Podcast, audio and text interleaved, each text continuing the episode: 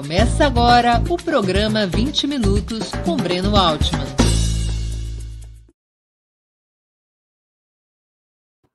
Bom dia.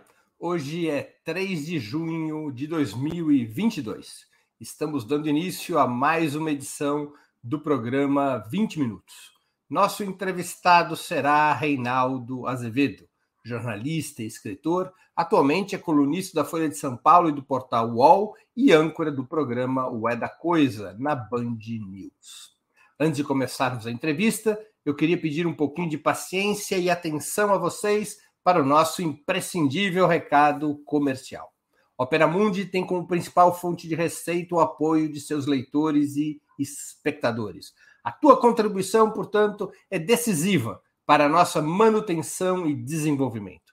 Você pode contribuir de cinco formas. A primeira, tornando-se assinante solidário de Opera Mundi em nosso site, com uma colaboração mensal permanente. Basta acessar o endereço operamundi.com.br barra apoio. Eu vou repetir, operamundi.com.br barra apoio. Segunda forma de contribuição, você pode se tornar membro pagante de nosso canal no YouTube. Basta clicar na opção Seja Membro em nosso canal nessa plataforma. Essa opção, Seja Membro, está bem diante dos seus olhos nesse momento. Clique em Seja Membro e escolha um valor no nosso cardápio de opções. Terceira forma de contribuição. Durante a transmissão de nossos vídeos, você pode contribuir com o Super Chat ou o Super Sticker. Normalmente, apenas quem paga esse ingresso ou é membro contribuinte de nosso canal tem suas perguntas lidas e respondidas por nossos convidados. Quarta forma de contribuição: se você assistir nossos programas após a sua transmissão, nossos programas gravados, poderá contribuir através da ferramenta Valeu, Valeu Demais, que funciona exatamente como o Super Chat, mas quando vocês estiverem assistindo aos nossos vídeos gravados quinta forma de contribuição. A qualquer momento você poderá fazer um Pix para a conta de Opera Mundi. Nossa chave nessa modalidade, nossa chave no Pix é apoie.operamundi.com.br. Eu vou repetir, apoie.operamundi.com.br. A razão social é última instância editorial limitada. Além dessas cinco formas de colaboração, lembre-se sempre de dar like, de clicar no sininho e de compartilhar nossos programas com seus amigos e nos seus grupos. São ações simples e gratuitas que aumentam nossa audiência e engajamento, ampliando também nossa receita publicitária, tanto no site quanto no YouTube. Saco vazio não para de pé. Opera Mundi não é uma igreja, mas depende do dízimo dos seus espectadores e leitores para seguir adiante. Contribua.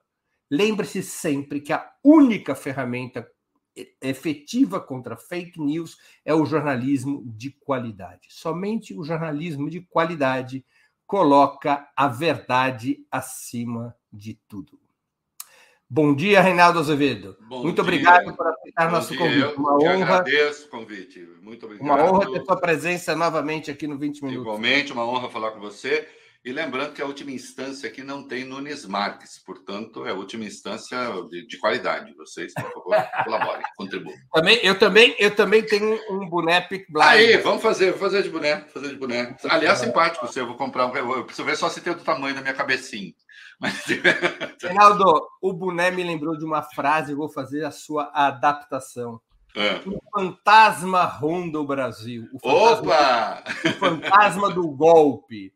Você avalia que se trata de um blefe conduzido por Jair Bolsonaro ou esse fantasma poderia vir a ser encarnado em uma virada de mesa contra as eleições apoiada pelas Forças Armadas? Olha, Breno, eu escrevi é, dois textos seguidos na Folha e tenho falado isso na rádio e também na, no UOL eu não acredito na quartelada, a quartelada ao velho estilo, né? Eu não acho que se o Lula ganhar a eleição, é, porque é disso que se trata, né? Se algum outro ganhasse, mas como não vai ganhar um outro, ou ganha Lula ou ganha Bolsonaro, então é Lula. Eu não acho que os generais vão sair por aí botando é, é, tanque na rua, cercar o Supremo, prender o Supremo, né? É, até brinquei é, Bom, e depois o Bolsonaro corta a cabeça de nove ministros, pendura no poste, né? É, e, e, eu falo, Arthur Lira, cuidado, Ciro Nogueira, cuidado, na segunda fileira estariam as, as respectivas cabeças de vossas excelências. Né? Eu não acho que isso, eu não acho isso possível. Né? Bolsonaro, agora na cúpula das Américas, é, é provável que assine um documento se comprometendo com a democracia, traria sortilégios enormes é, para o Brasil, inclusive isolando as Forças Armadas, o que também é uma preocupação que eles teriam. Então, não creio nisso. Né? Acho que o Brasil é grande demais para isso. Né? O Brasil tem mercado, os mercados quebrariam as pernas é, de Bolsonaro se o fizesse. Agora, o que eu acho grave, assim, e eu sustento isso na minha coluna de hoje e acho verdadeiro, eu acho que já tem um golpe em curso. Quer dizer, eu, eu até usei o um neologismo ali, eu disse: o Brasil precisa ser desgolpizado é, na eleição de outubro. Existe um golpe sendo dado todos os dias, há um estar sendo do golpe, né?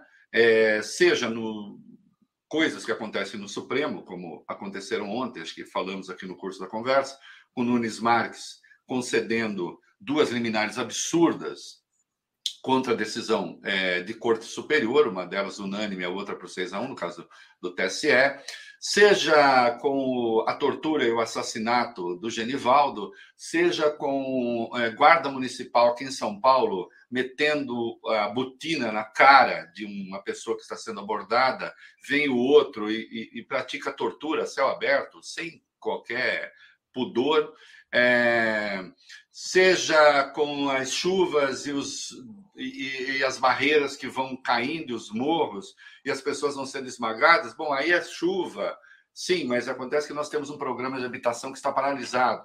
Seja com as invasões das terras indígenas, com o, o estímulo ao garimpo é, é, descontrolado, enfim.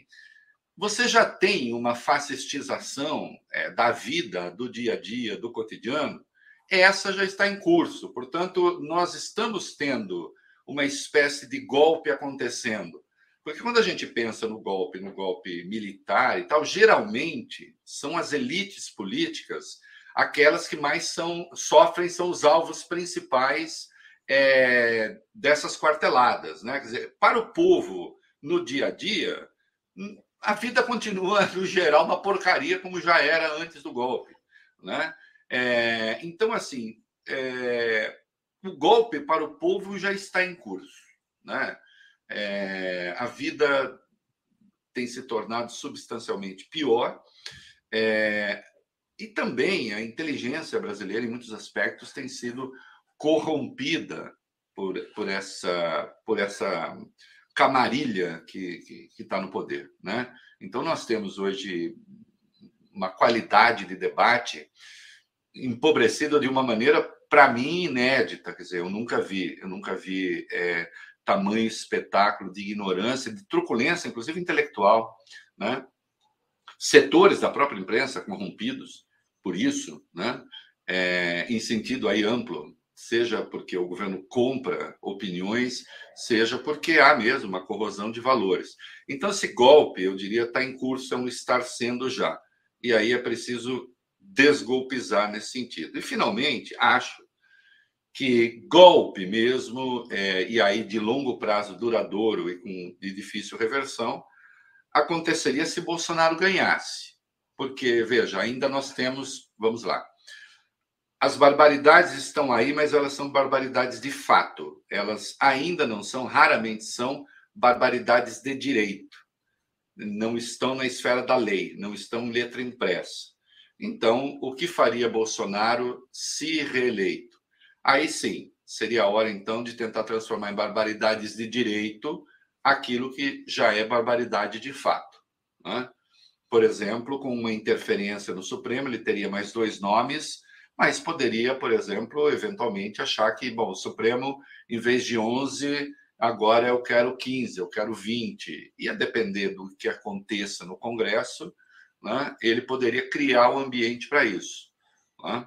Então, não acredito no golpe. É, poderia olha haver uma mudança eu... de regime político se ele ganhar. Isso, isso. Olha que eu vou, olha que os milicos vão tomar conta, né? Isso eu realmente não acredito. Qual é a aposta do Bolsonaro quando ele faz isso? Agora, nisso que eu vou falar aqui, eu acredito. Né? É, eu acho que ele tem um cenário na cabeça que é coisa coisa de gente meio doida, mas aí é uma, uma ele não está sonhando, não é uma doidura que ele sonha sozinho, como uma frase meio cafona que havia antigamente, o sonho que se sonha só. Ele não sonha só os, a, a, a, seguinte prefiguração, que é que é um Capitólio mais a moda brasileira. Então, o Lula ganha, o eleitorado dele, uma parcela expressiva, não aceita, tenta invadir os poderes, né? A hipótese em que polícias militares deveriam é, atuar, não só no Distrito Federal, mas poderia, ser, poderia ter bagunça no, no Brasil inteiro. Se polícias militares não atuarem, aí é preciso chamar o artigo 142 da Constituição na sua face virtuosa, isto é, está é, tá lá que as Forças Armadas podem ser convocadas para garantir a independência dos poderes, no artigo mais mal redigido da história das constituições do mundo. Né? É, aí, então, olha, as PMs não dão conta, isso eu estou dizendo, eu acho, claro. entrando um pouco na cabeça dele. Temos que chamar as Forças Armadas. Aí o Bolsonaro diria: peraí, mas o, o comandante supremo das Forças Armadas sou eu, então eu quero negociar. Eu acho que ele tem esse sonho amalucado é, no 7 de setembro, talvez tenha pensado isso, não aconteceu dessa maneira. Né? De qualquer modo, é, eu não creio que a coisa perdurasse. Até acho que seria um caminho mais curto para mandar muitos deles para a cadeia. Mas é claro que isso não pode acontecer, porque pessoas morreriam e o Brasil seria, aí sim, viraria párea por um bom tempo, né? inclusive dos mercados. Né? Então, eu realmente, esse eu não creio. Eu acho que essa fascistização do cotidiano, que já está em curso, né? É, esse golpe, esse estar sendo um pouco por dia do golpe, e esse risco de ele vencer, porque esse risco existe, né? É, aí sim, isso eu acho que. E lembrando, Reinaldo, que a ascensão, já que muitos comparam Bolsonaro ao fascismo, ao neofascismo, lembrando que a ascensão do fascismo e do nazismo não dependeram e não foram, não ocorreram através de golpes de Estado. Perfeitamente. Exatamente por um processo de conquista de maioria institucional. Isso, exatamente, exatamente. Então aí você vai, na verdade, aquele conceito que tem da, da janela de Overton, né? Que você pega as ideias que, absurdas que num dado momento ninguém concorda. Não, tá, peraí, mas se a gente insistir muito, e se a gente for fazendo propaganda, e se a gente. Então você vai deslocando a opinião. Há já um deslocamento de opinião no Brasil que eu acho muito grave. Então, por exemplo, eu tenho amigos que são pessoas civilizadas, que é, enfim, estão ali, tomam dois uísques e, como me viram tomar dois também, falam: ah, quem sabe agora então ele vem comigo. Né? Mas você não acha que o Supremo. Não, eu não acho que o Supremo nada. Porque geralmente aquilo que acham que o Supremo fez de incorreto é justamente o que o Supremo fez de correto. Não quer dizer que eu não tenha críticas. Eu tenho. Não quer dizer que eu não acho que às vezes o Supremo entra onde ele não deveria. Acho. Mas, curiosamente, onde eu acho isso, eles não acham. Então, por exemplo, quando o Supremo, quando o Supremo proibiu é, o financiamento privado de campanha, privado de empresas privadas a campanhas, eu me opus eu me opus porque eu falei, bom, vai ser financiamento público, vai ter que ter dinheiro público e mesmo assim vai ter caixa 2. Né? Então, eu prefiro que o financiamento seja privado com outras regras que não estão aí, porque as empresas participam da eleição, todo mundo capitalista. Estados Unidos doam para os tais comitês, não doam para partido diretamente. É, oi? Para os super PACs. Isso, para os super PACs e tal. Né? Aquela coisa complicada. É, mas, de qualquer modo, participam. Na França, ah, na França é só estatal. Mentira, tem dinheiro privado também. Então, aí sim, eu, eu, eu leio a Constituição e digo, mas meu Deus do céu, onde é que está aqui sequer é, esboçada a proibição do financiamento privado de campanha? Ah, é que isso desiguala as pessoas. Ah, bom, só que os candidatos podem fazer doações pessoais. Bom, aí, aí virou brincadeira, porque se eles podem fazer doações pessoais, então nada desiguala Não, mais. Se autofinanciar, inclusive. Se autofinanciar. Sem limite, sem limite. Sem limite. Entendeu? Então aí sim, é, realmente, é, é, aí você tem uma desigualdade dada, né? No caso das empresas e não sei o que, os partidos teriam, e até seria, até botaria algum limite em, eventuais partidos. Veja, tem uma tramóia aqui liberal no meio da minha conversa, né? É, propostas que fossem radicalmente anti-empresa não encontrariam financiamento. Né? É... Então, assim, eu acho que o Supremo, de vez em quando, se mete, sim. Eu, eu por exemplo, quando o Supremo é, mudou o entendimento sobre foro especial, eu fui contra, falei o que quiser. Desculpa, a Constituição é claríssima em estabelecer as funções que tem foro especial. Não pode uma simples interpretação mudar isso. Só que isso não, isso as pessoas adoram, entendeu? Isso as pessoas adoram. Né? Como eu acho que não pode aceitar a mudança da, da, da, do trânsito em julgado. Entende? O inciso 57 do artigo 5 é explícito. Não pode nem ter emenda sobre isso ninguém será considerado culpado até o trânsito em julgado de sentença penal condenatória.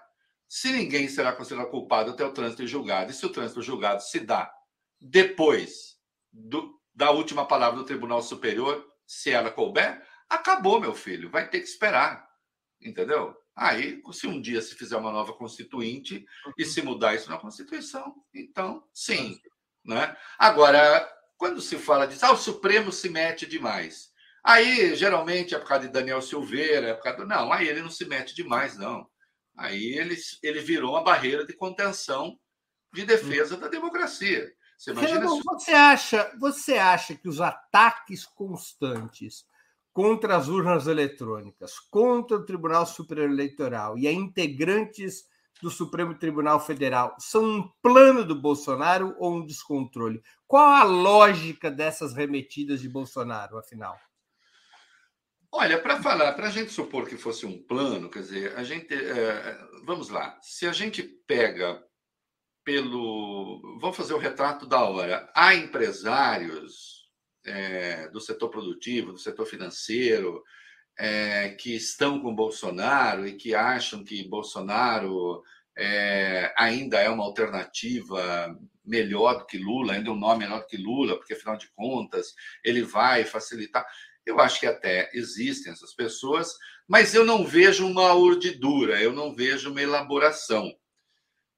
Porque eu entendo que é um pouco complicado, difícil, e segundo as informações que a gente tem, é, é muito difícil elaborar qualquer coisa com ele. Né? Ele tem efetivamente um entendimento muito prejudicado do funcionamento do país, do funcionamento da economia, do funcionamento da política, não é? é, é não quero assim, ah, ninguém que seja idiota vira presidente da República. A depender das disfuncionalidades do conjunto da sociedade, pode acontecer. Aconteceu. Eu acho que ele tem uma, ele tem uma, uma ele é incapaz de entender determinadas relações. É, ele é incapaz de entender raciocínios complexos.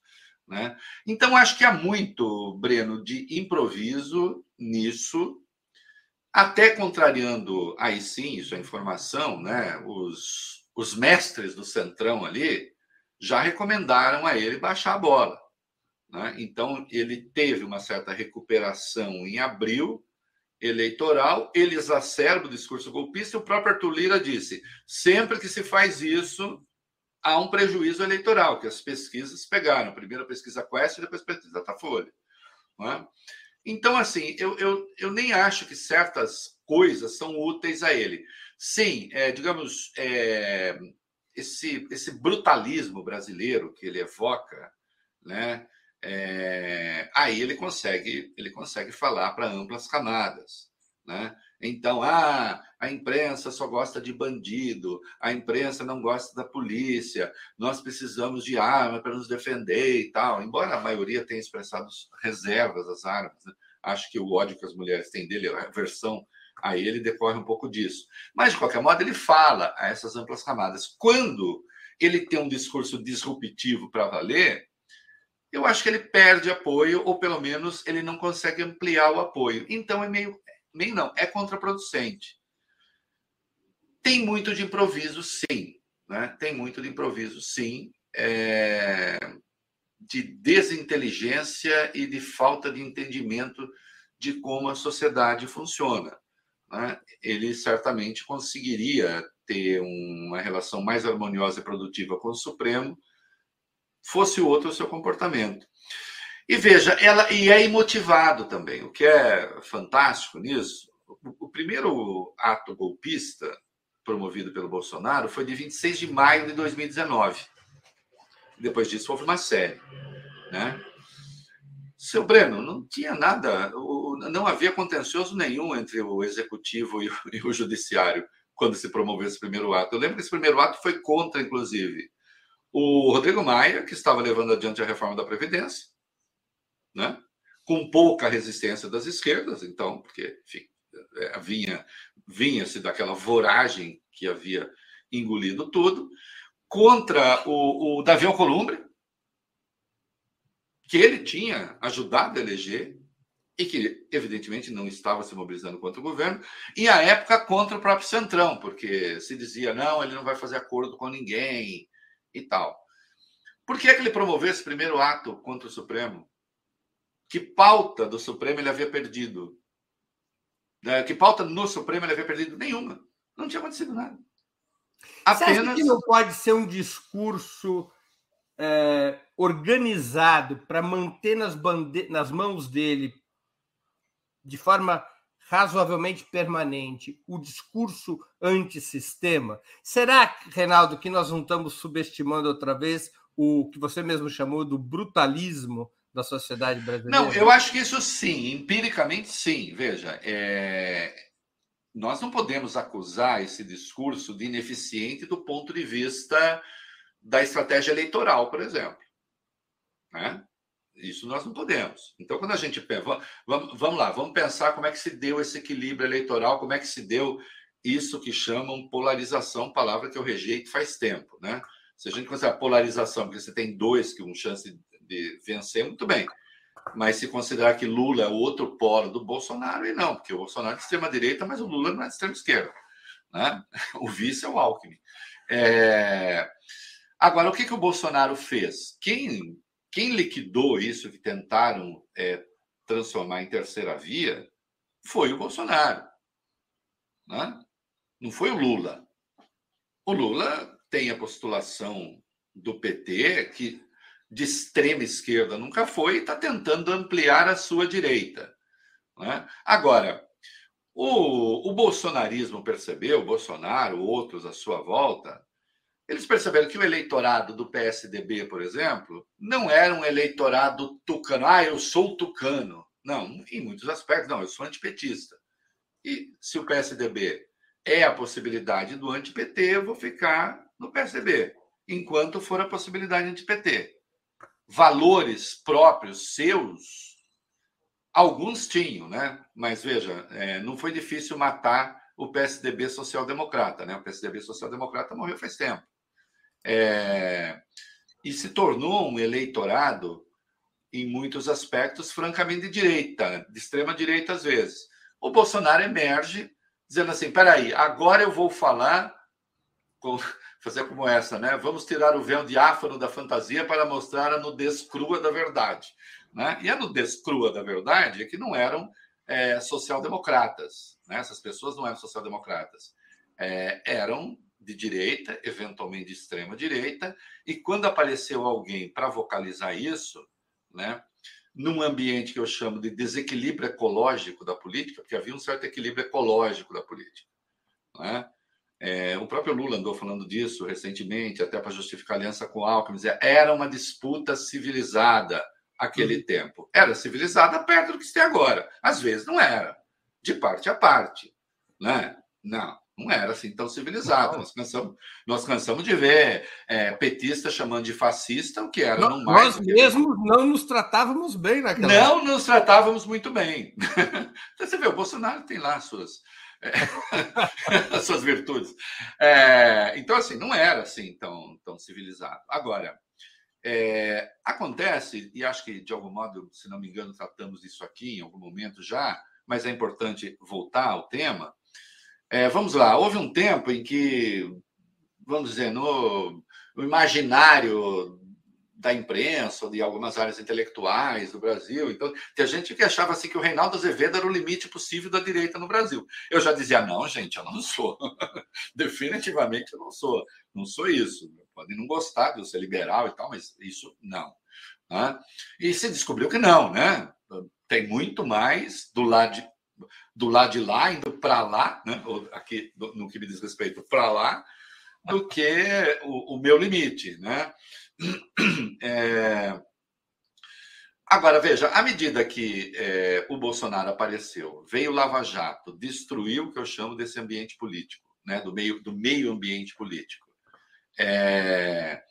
Destruíram-se garantias, né? garantias individuais, garantias processuais você cria a chance de emergir essa figura, né?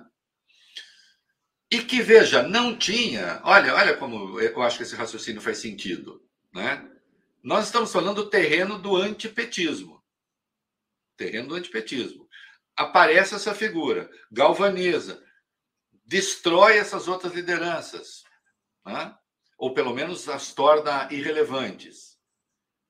Já ali, a polarização de 2018 já foi uma polarização com Lula. É uma coisa que assim, a, a direita, os liberais se negam a reconhecer. A polarização de 2018 já foi uma polarização com Lula. O Lula liderava as pesquisas na cadeia. É quando o nome do Lula se torna definitivamente inviável, impossível.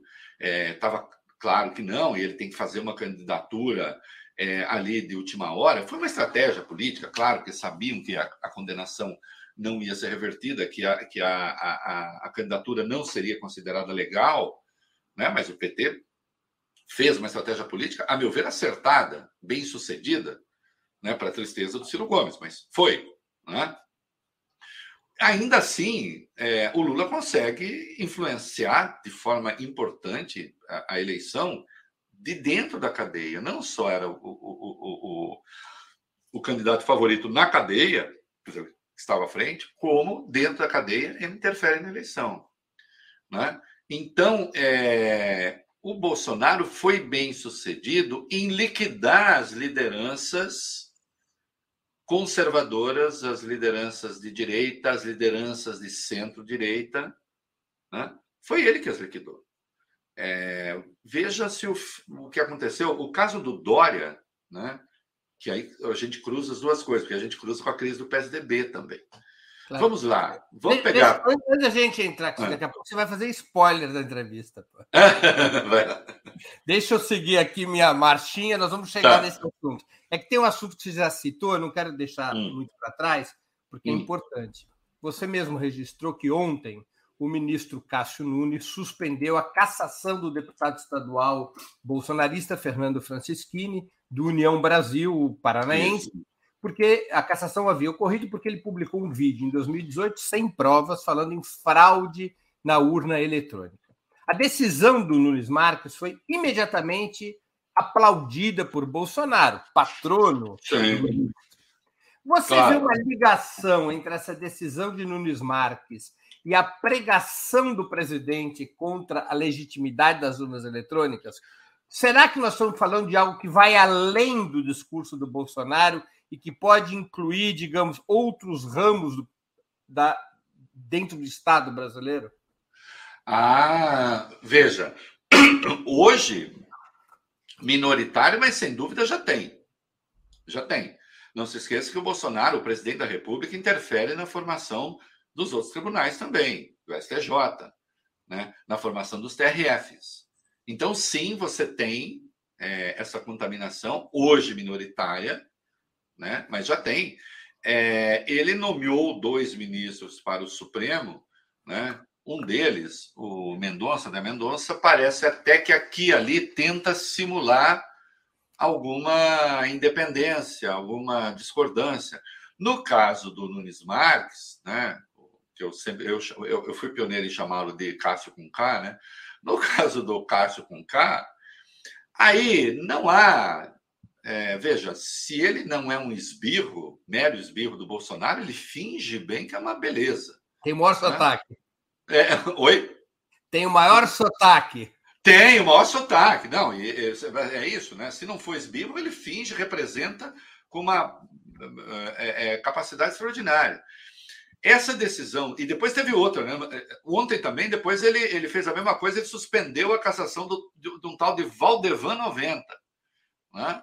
Esse que foi cassado por unanimidade. Vamos ao caso do Francisquini, rapidamente, porque é importante. O Francisquini ele foi cassado por 6 a 1. de sete votos possíveis. O que foi que fez Francis... o que foi que foi Francisquini? No dia do primeiro turno da eleição de 18, ele botou no ar um vídeo de 18 minutos falando uma live, um vídeo, uma live para 70 mil pessoas, que depois teve 400 mil compartilhamentos, alcançou 6 milhões de views, em que ele dizia: olha aqui a urna sendo fraudada, essa pessoa está tentando votar em Bolsonaro e não consegue. Ele mostrava o vídeo. Acontece que mostrava lá em cima, é, é, sensacional, não sei se você viu. Era governador, o sujeito queria votar para governador no Bolsonaro. E aí não aparecia a foto do Bolsonaro, ele disse: está vendo? Eu não consigo. E se mostrava ali, governador. Bolsonaro ontem na live disse: é, o sujeito apertava o 17 e aparecia o 13. É mentira. Não tem o vídeo. O Francisquini falou isso, disse que o TSE havia admitido fraude e que urnas haviam sido apreendidas. Tudo mentira. Não é? Ele foi o primeiro. Por que, que isso é grave? Ele foi o primeiro político eleito é, caçado por fake news. Numa espécie de recado: olha, isso não será tolerado. É? Por abuso de poder político e abuso no uso dos meios de comunicação, é? que a legislação permite. Vai o Cássio com K e diz: olha, não Deu lá uma confusão. Tem uma confusão do Fux nesse meio, não vou entrar em detalhes, mas não era para cair no colo do Cássio com K. Recurso extraordinário, era para ser votado, acabou. É, ele disse: não, é, eu não entendo, veja só, eu não entendo que a internet seja meio de comunicação, eu acho que essa é uma interpretação muito ampla, e não sei o quê. É, e a lei não fala da internet. Bom, também não fala em megafone, mas você pode fazer isso por megafone. Né? Isso é uma piada, né? A, a, a decisão é, é, estúpida. Agora, o que é notável é que ele poderia. Então, veja só, vamos ver o que está em curso. Agora sim, respondendo a sua pergunta é, mais diretamente. Ele poderia, Breno, qualquer, qualquer relator pode apelar ao pleno ou à turma para tomar uma decisão. Então, se você desconfia que, dando uma liminar e essa liminar depois pode ser caçada pela turma ou pelo pleno, então, vamos fazer o seguinte: vamos levar direto ao pleno a turma, justamente para não criar essa turbulência. Porque agora, por exemplo, o Francisquini, enquanto a liminar durar, ele vai voltar para a Assembleia do Paraná, vai mexer na composição da Assembleia do Paraná. Né? Como isso vai ser caçado? Porque vai, aí você volta ao estágio anterior. Aí eu disse hoje na minha coluna no UOL, o que o, o, o Nunes Marques está fazendo é marcar um X nas costas dos seus colegas do Supremo, que vão virar alvos do Bolsonaro e do bolsonarismo. Claro. Né? Ele está é, alimentando o discurso. Ele está alimentando o discurso golpista, porque o Bolsonaro vai falar. Bolsonaro disse, tá vendo? E aí? E é nessas horas que eu falo do Bolsonaro, veja, é, é, é claro que ele tem uma estratégia, mas o, o, meu problema com ele, entre muitos, mas ele tem uma dificuldade com raciocínio lógico, que ele dizia assim, em tom indignado, e ele foi caçado por 6 a 1 mas ele dizia esse 6 a 1 como se esse 6 a 1 reforçasse o argumento dele. Não, o 6 a 1 era contra o argumento dele é demonstrando a rigidez da cassação. É, é uma coisa espantosa. Assim, é nessas horas que eu acho que o cérebro dele, se tivesse ligado o eletroencefalo, daria traço.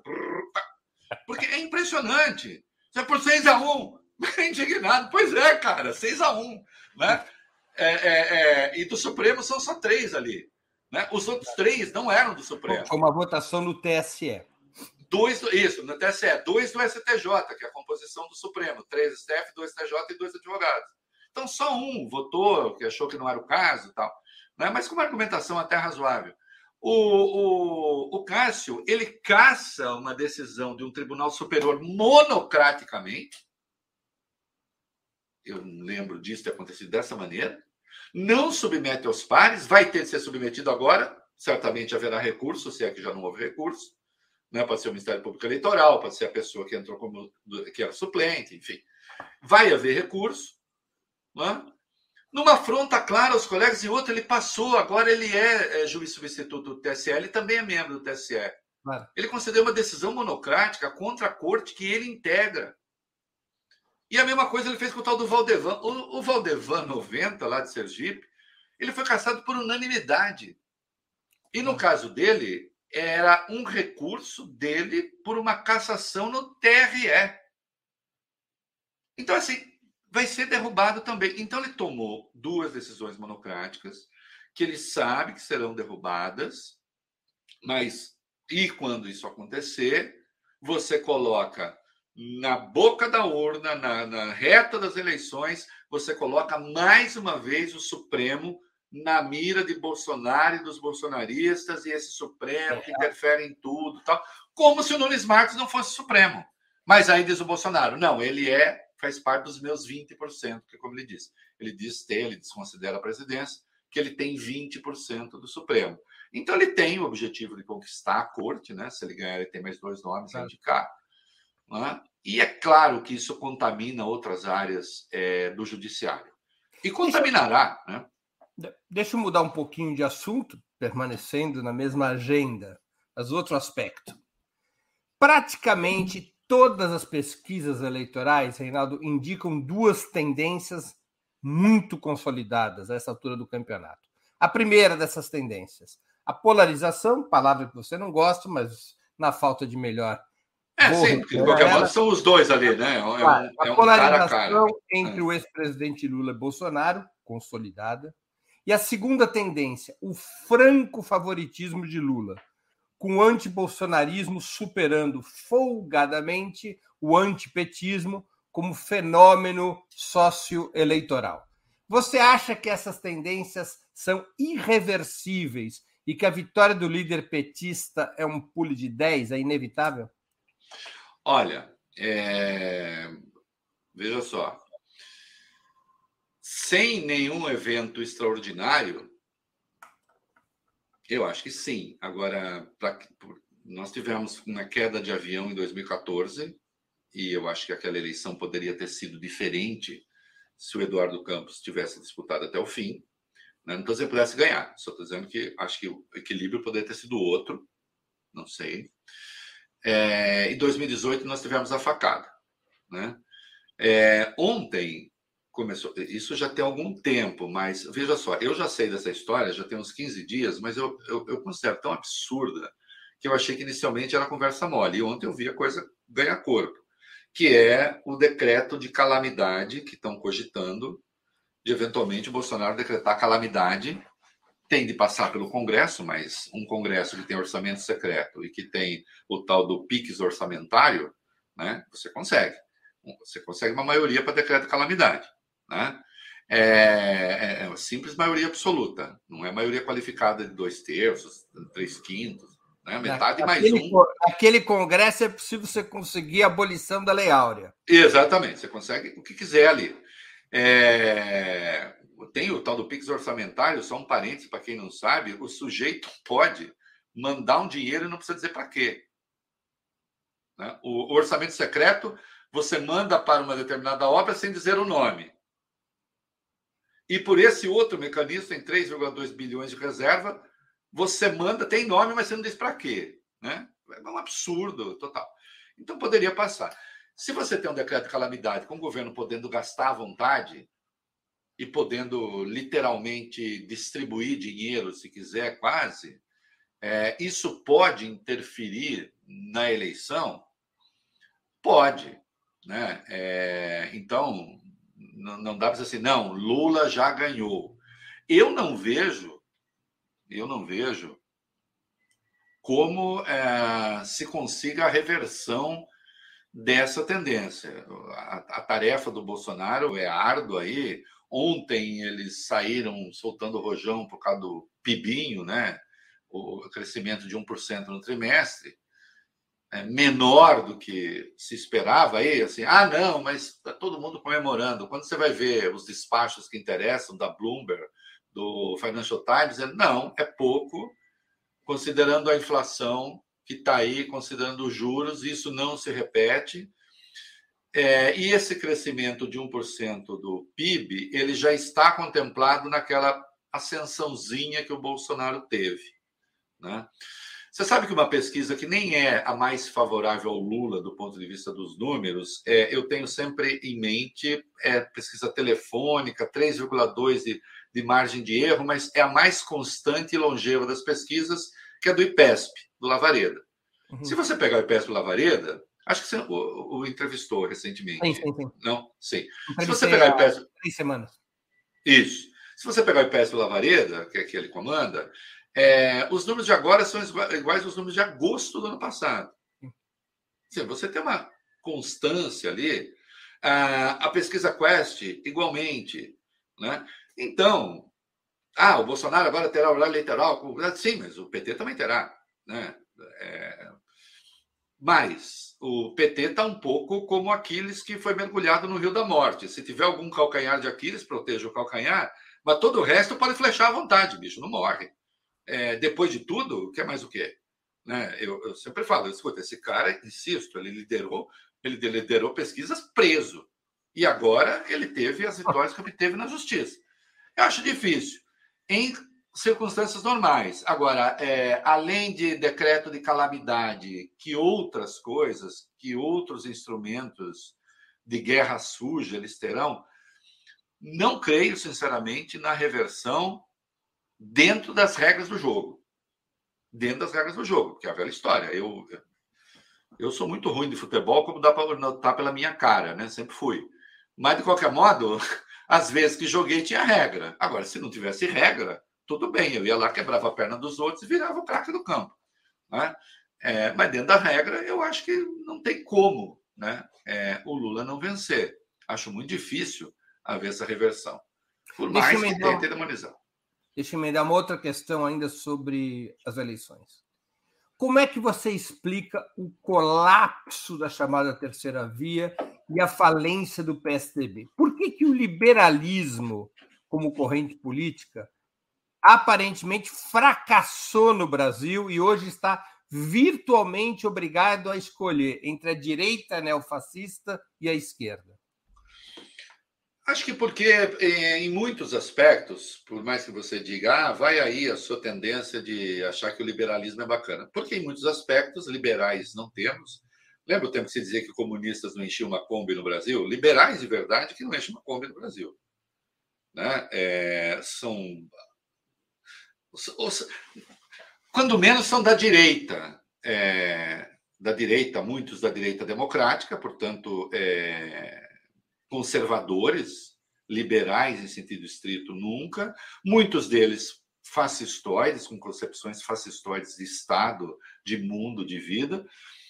E por que não conseguiram? É, é, não se conseguiu fazer é, com que, digamos, medidas liberais tivesse um alcance positivo para a população. Né? Eu diria que medidas liberais com alcance positivo para a população, quem teve foi o Lula.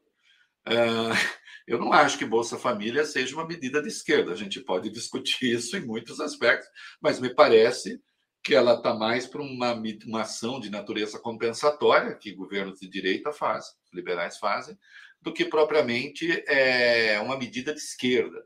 Né? É, eu não acho que incentivo a FIES seja exatamente uma política de esquerda. Né? É uma medida de integração, de caráter social-democrata. Já uma política de cotas raciais, esta sim é, tem um viés, então, progressista, né? os liberais tendem a não gostar, é, mas, por exemplo, poderiam gostar. Eu passei a gostar quando eu vi que dá resultado. Então, eu, eu gostei, né? E, e passei a ser defensor das cotas. É, eu estava errado sobre isso, já disse. Né? Então, os liberais têm uma certa dificuldade em falar com a população e reconhecer que é, é preciso governar para as maiorias e essas maiorias precisam né, ter benefícios, benefícios civilizatórios.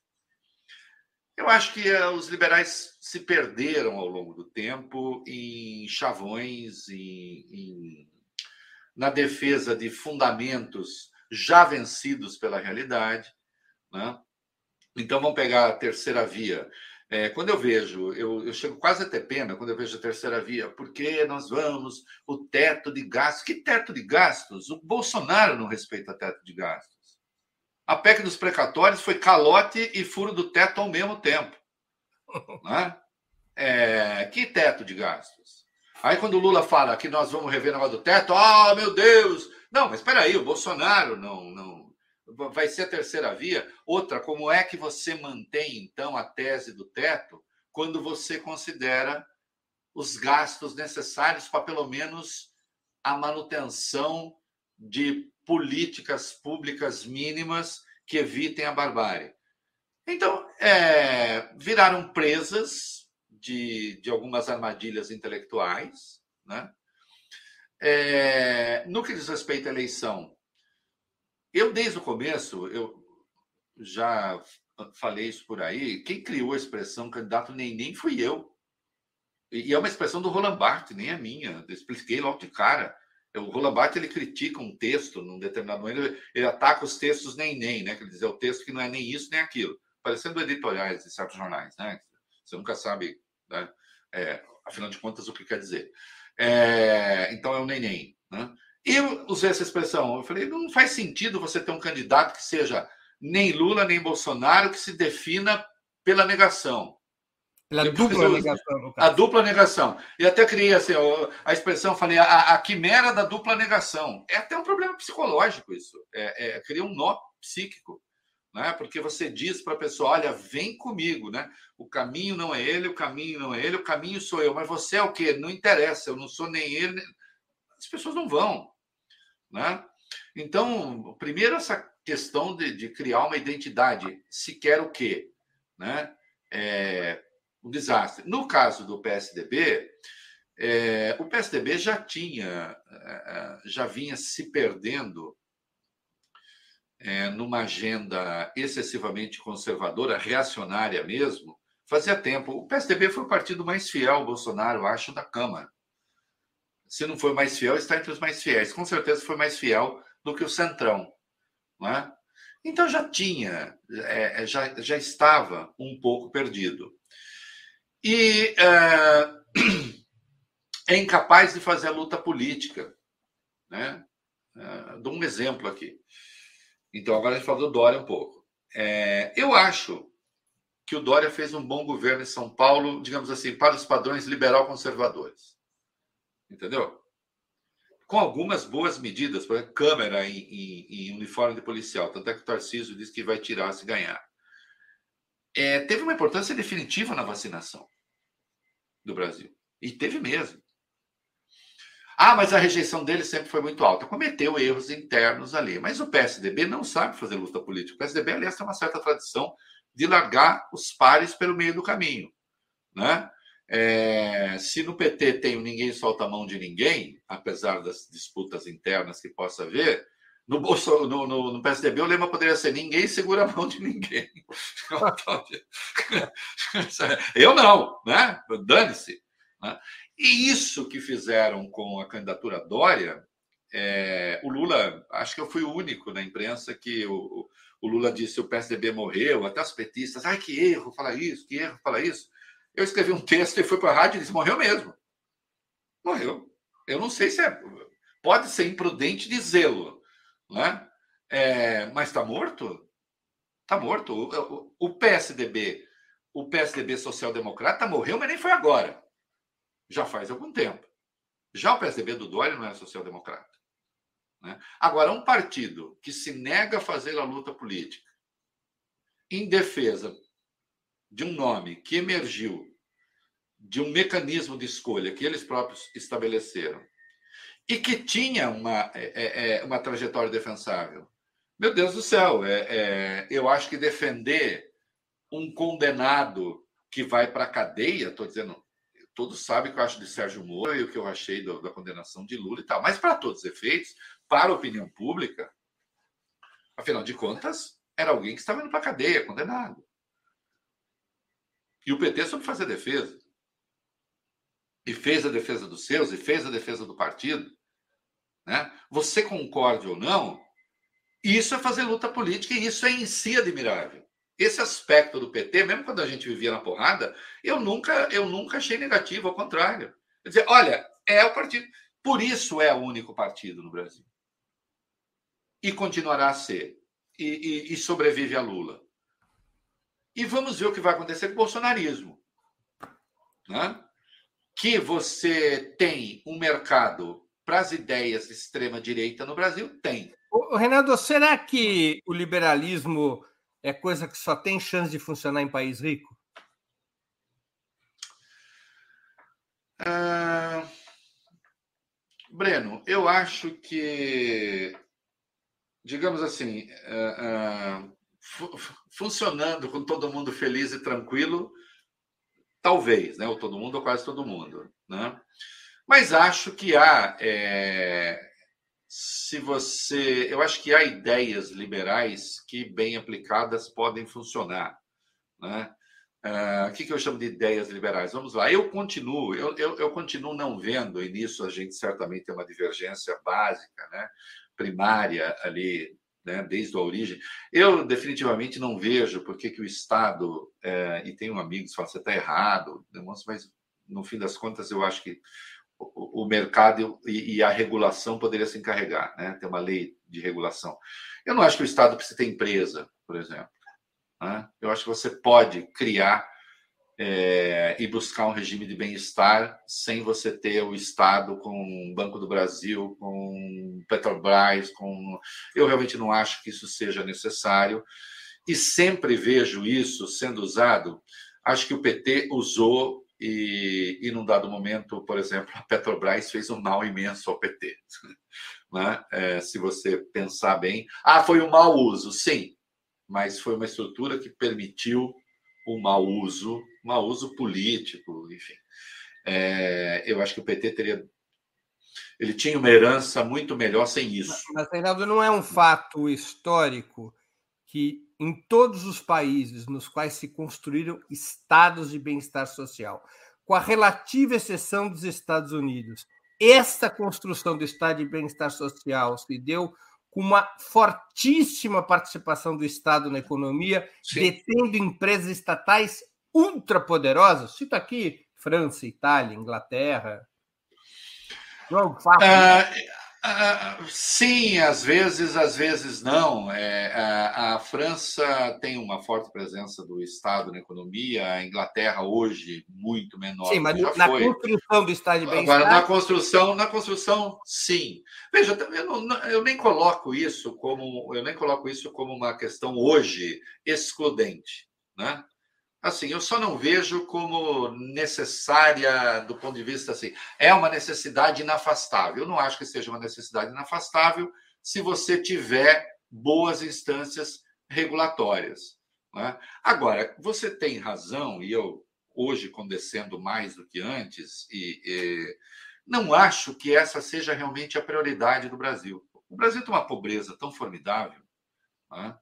É, que eu não acho que seja essa clivagem. Nesse sentido, então, eu acho que, que os conservadores, os liberais, erram em dar prioridade a essas pautas né, quando você tem outras de inclusão Você está se referindo social. às pautas privatistas. Privatistas e, e, e, essa, e essas questões aí. Sim, eu acho que é preciso cuidar das contas públicas, porque senão a coisa vai para o brejo, alguém tem que financiar o troço. E se você ficar emitindo título, o juro vai para a altura, o juro para a altura, tudo fica mais caro e fica tudo impossível. Então, é preciso cuidar das contas públicas. Né? Agora, você também não pode ter uma rigidez tal é, neste, nesse fundamento a ponto de você matar é, o próprio crescimento. Então, eu acho que é preciso buscar ali um entendimento é, intermediário, né? e os liberais não souberam fazer isso. Os liberais não souberam fazer isso. É, o PT deu ali algumas sortes, ciclo de commodities, etc., né? mas conseguiu fazer uma política de inclusão, e eu acho que um governo que fosse liberal, com os liberais que temos, não teria feito, e só não percebeu a tempo a hora de parar. Né? É, então, o desastre do governo Dilma, econômico, porque foi, é, o desastre do governo Dilma econômico não é só obra dos seus adversários. A base, o fundamento que do descontrole foram escolhas mal feitas, continuidade de políticas que não tinham mais como se sustentar. Aí anunciei, então, num outro quadro, na formação de um outro pacto social que não aquele, né? É, então, houve erro ali de condução. Né? Agora, eu acho que talvez eu concorde com você. É, talvez o liberalismo, como se tem falado por aqui, de fato seja coisa de país rico. Né? Nós temos algumas questões acabou, fundamentais. Acabou de. Como eu sou um sujeito transparente, você acabou de me dar o título do artigo pós-entrevista. Reinaldo Azevedo. Produção, anotem, redação. Reinaldo Azevedo, dois pontos. Liberalismo é coisa de país rico. O liberalismo, põe lá, liberalismo, como se entende aqui, é para país rico. Isso vai para o olho. É. Vai pro olho. Liberalismo, como se entende aqui, é coisa de país rico. O Brasil tem. É...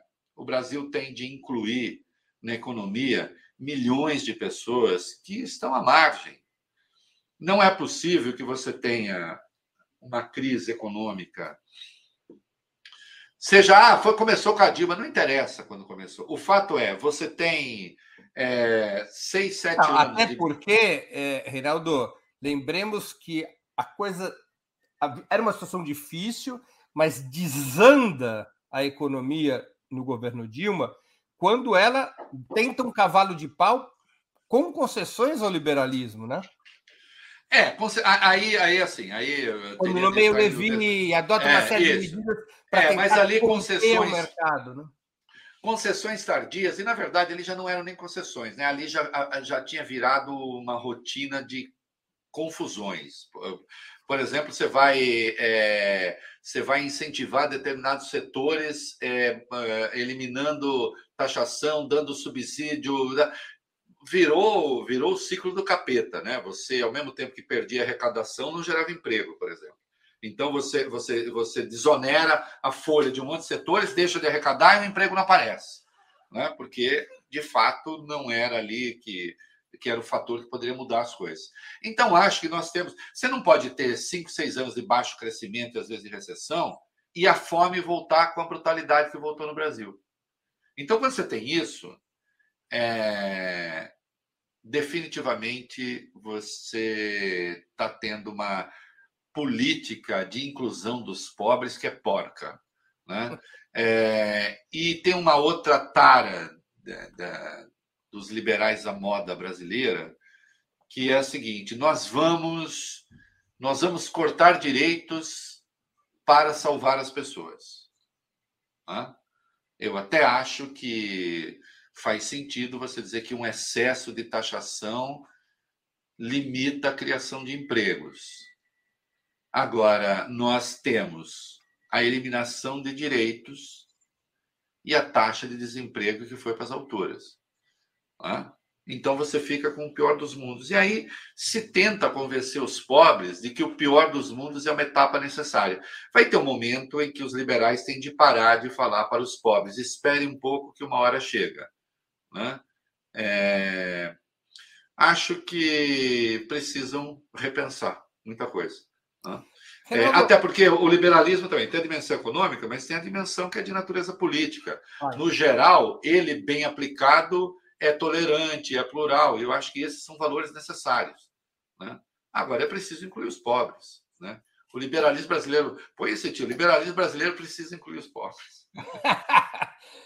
Reinaldo, forças e lideranças liberais se aproximaram da esquerda pelo viés da política, formando uma frente contra o bolsonarismo e o seu autoritarismo. Essa é a dinâmica, por exemplo, que explica o apoio de Geraldo Alckmin a Lula e a sua indicação como candidato a vice-presidente, naquilo que muitos chamam de frente ampla. O Lula não, o Lula chama de frente de esquerda porque diz que o Alckmin entrou no PSB, que a aliança não é com o PSDB. Mas aí. Companheiro, eu também eu não vou ser que nem o Reinaldo Azevedo, né? Eu não entrego assim, eu vou. Não, o Lula, o Lula não assina recibo. O pacto dessa coalizão é o retorno à dita normalidade democrática. Só que isso não é de comer. Seria é. possível unidade entre a esquerda e essas forças liberais que estão se somando à coalizão liderada por Lula no terreno da economia, quando sabidamente o PT defende o abandono do modelo neoliberal, mesmo que de forma paulatina, e a maioria dos ditos liberais, hoje aliados à esquerda, como você mesmo disse, votou nas reformas Temer-Bolsonaro que Lula propõe retificar ou simplesmente revogar? Olha, eu vou entregar isso pro e não é para fugir da pergunta não, é que eu acho que vai ser, que vai acontecer. É, eu entrego para o jogo político, o que eu quero dizer. Você sabe que há muito tempo, até uma vez a gente trocou uma mensagem privada aí, é, eu disse, olha, frente ampla para eleição não é frente ampla para governar, são coisas distintas, lembra disso? Lembra. Né? É, bem lá atrás. Né? Então, eu acho que é, a frente ampla, ou a frente de esquerda, como que é o Lula, mas, por exemplo, o PSD do Kassab pode até entrar nisso. Não sei se o Lula vai chamar o Kassab de esquerda aí, né? Canal, companheiro de esquerda, o Kassab. Não, não. É, a frente ampla antifascista, é, ou contra a fascistização, ou contra os fascistoides, né? É, isso eu acho necessário e acho que a tarefa primeira tem de vencer a barbárie. Né? na outra vez que nós tivemos aqui, até eu lembro que eu usei a gente do navio, falei, não vamos. A hora que o navio chegar ao porto, a gente desce e se estapeia. Mas por enquanto tem tempestade e tal, não dá para ficar parado ali no canto, não, mas a culpa é sua. Botar a porra do navio, é, fazer chegar ao porto. Depois desce e vamos ver. A frente ampla para governar, agora aí é claro que você terá de ter concessões, é claro que. Então vamos lá. É, o PT não vai governar sozinho se quiser governar. Como não governou? Nunca. Às vezes para o mal. Né? O Lula governou com uma frente amplíssima partidos. Eu até diria que se o Lula tivesse tido uma ambição menor e a Dilma também, governar com menos gente, talvez é, fosse uma coisa mais prudente. Né? É, certos sortilégios que o PT enfrentou derivou de uma ânsia hegemônica que abraçou coisa demais ficou com a pança muito cheia e ali dentro tinha jacaré, tinha hipopótamo, tinha tiranossauro rex, tinha tudo. E num dado momento deu problema. Né?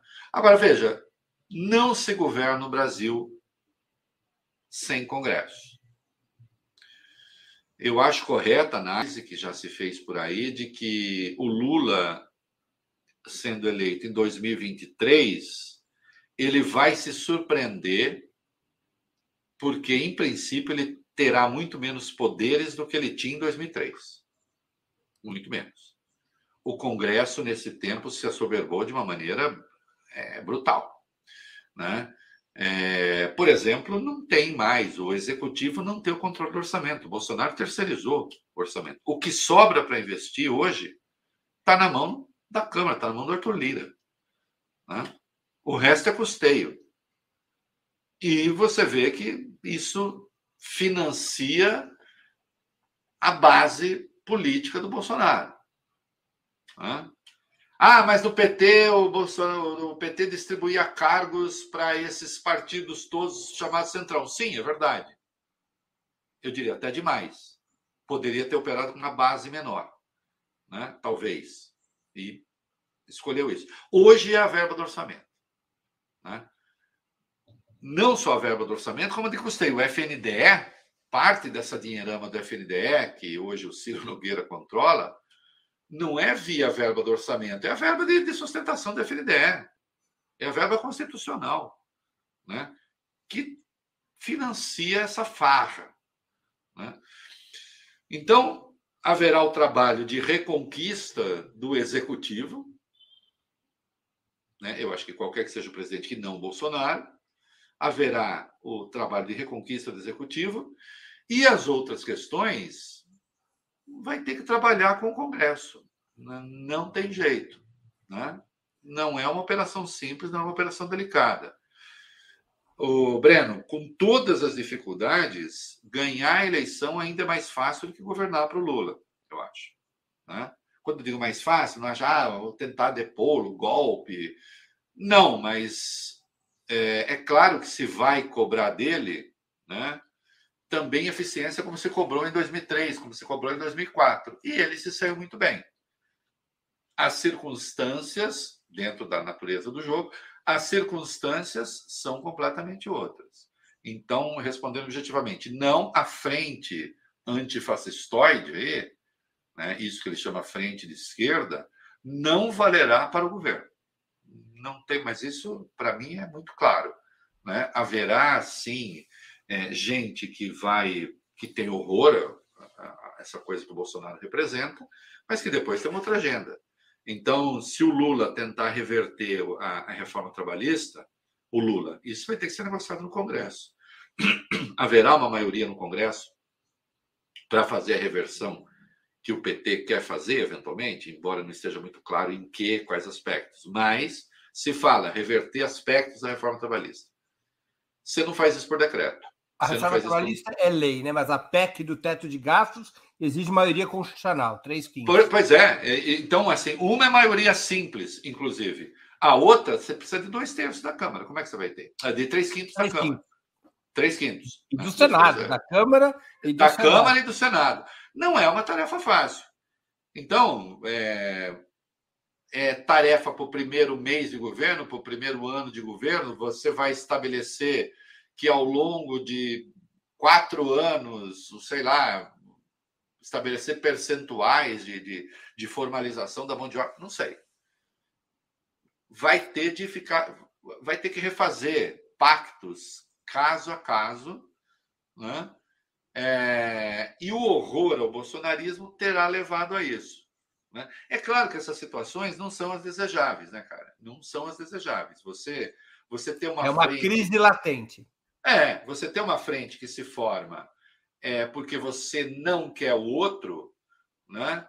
É, é sempre tenso, né? Isso em país pobre. A gente não é a França que depois todo mundo se junta contra Marine Le Pen. Mas mas digamos que eles têm um lastro ali para claro. poder fazer política né? pública uma que a gente que a gente não tem, né? É, então não vai ser vai ser conflituosa a, a, a coisa depois, sem dúvida nenhuma. Né? Ninguém vai se converter. Né? Ah, você acha que o Alckmin pode? Eu acho que o Alckmin não. Acho que parece que eles estão se entendendo. Mas é claro que o Alckmin vai ser uma espécie de embaixador do Lula a esses setores mais conservadores da sociedade brasileira. Tá Ou, tá certo. Alguns embaixadores desses setores junto ao Lula. Também, não, mas isso, não tenha dúvida. Não tenha dúvida. É, é, claro que. Veja, isso seria tolo. É, seria tolo demonizar essa interlocução. Acho que tem que ser feita. Né?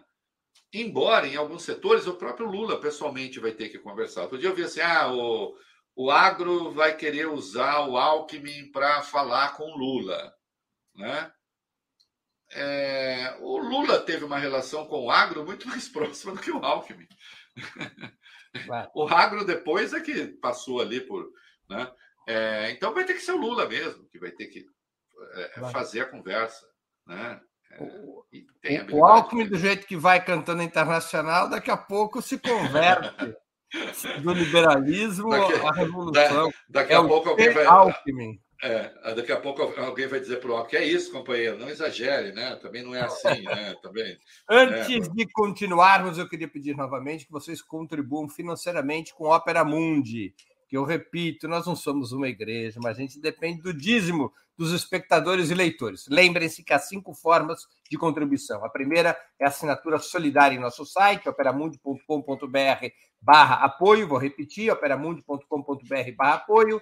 A segunda é se tornando membro pagante de nosso canal no YouTube. Basta clicar em Seja Membro, escolhendo escolher um valor uh, do, no nosso cardápio de opções.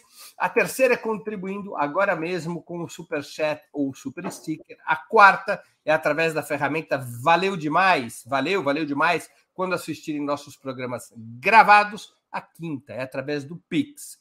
Nossa chave nessa modalidade, nossa chave no Pix é apoie operamundi.com.br. Eu vou repetir, apoie.operamundi.com.br.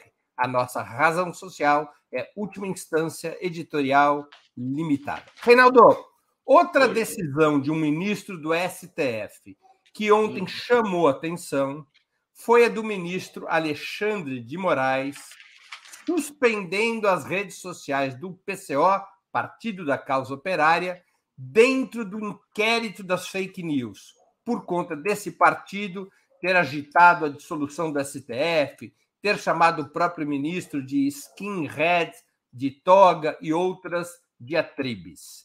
Essa decisão não representa uma violação da liberdade de expressão, especialmente por configurar censura prévia? É, não, é aí eu, por exemplo, uma, aí eu, eu, discordo dessa crítica, porque eu não vejo. É, pode ter uma diferença de alcance entre aquilo que diz o PSOL e aquilo que diz os bolsonaristas. Veja, não é a diferença de alcance que. Não é o PSOL, é o PCO. Ah, eu falei PSOL, Deus me. Não, não, não, PSOL não. É, sorry, PCO. Não, e não estou confundindo. Entre aquilo que faz o PCO e aquilo que faz o bolsonarismo, em muita coisa, pode ter uma diferença de alcance, mas não ter uma diferença de essência, ainda que o PCO reivindique é, um viés de esquerda. Eu, eu confesso que eu tenho certa dificuldade de entender por que, que o PCO se considera um partido de esquerda, a não ser ali nos seus horizontes escatológicos, no sentido do finalista, né? ah, o meu finalismo é uma sociedade socialista não sei o que tal. É, certas considerações, certas afirmações que faz, certas pregações que faz, é, me parece não se distingue nada do bolsonarismo. É, as coisas que diz sobre o Supremo não se distingue nada do que diz o deputado bombadão lá, o, o Daniel Silveira. Né? Então, nesse sentido, eu realmente não acho. Eu realmente não acho eu acho que há, liberdade, há, há, há limites para a liberdade de expressão e um dos limites é, por exemplo, respeito às instituições. Uma coisa é você. E não tem nada a ver com careca, skinhead. Aí, eu, por exemplo, já falei do topete do Fux algumas vezes. Né? É, não é isso, né? mas é, a extinção do, do, do, do Supremo né? A extensão do Supremo é o que pregou Daniel Silveira. Né? O que é a extensão do Supremo? É a extensão, é a extensão da justiça. Né? Não é só essa pregação, é um conjunto de coisas que há ali, né? É, que me parece que só a gente pode considerar exagero porque o PCO, em muitos aspectos, é irrelevante. Mas isso não é relevância é, a palavra é pesada, mas vai lá, não é relevância do criminoso que faz o crime. Né? É, o criminoso é que torna o crime mais relevante ou não. Nós não. Nós não entramos num caminho perigoso quando a regulação do direito, do direito da, da liberdade de expressão passa a ser arbitrada caso a caso pela Corte Suprema. Eu digo, há países que têm outra tradição. O mais ah. exemplar desses casos é a Inglaterra. Você pode propor o que quiser, inclusive enforcar a rainha. E ninguém pode ser penalizado por isso, a não ser que você tente enforcar a rainha, planeje enforcar a rainha. Se você for ali no, no Hyde Park, que tem aquele o Speaker Corner, e dali você dizer: eu proponho a insurreição armada dos trabalhadores, a derrubada da monarquia e o estabelecimento da ditadura do proletariado, ninguém pode te levar a um processo penal por isso. Você pode ser um cidadão, um deputado, e lembro até que um deputado insurgente foi eleito na Irlanda do Norte em 1981, Bob Sands, que acabou morrendo na cadeia numa greve de fome. Ele propunha a resistência Sim, armada ao Estado britânico. Ele foi preso, porque ele materialmente participava de uma guerra contra o Estado britânico. Mas ninguém na Inglaterra pode ser preso pela sua opinião, nem mesmo se sua opinião configurar uma ameaça. Por que, que eles decidiram isso no Reino Unido?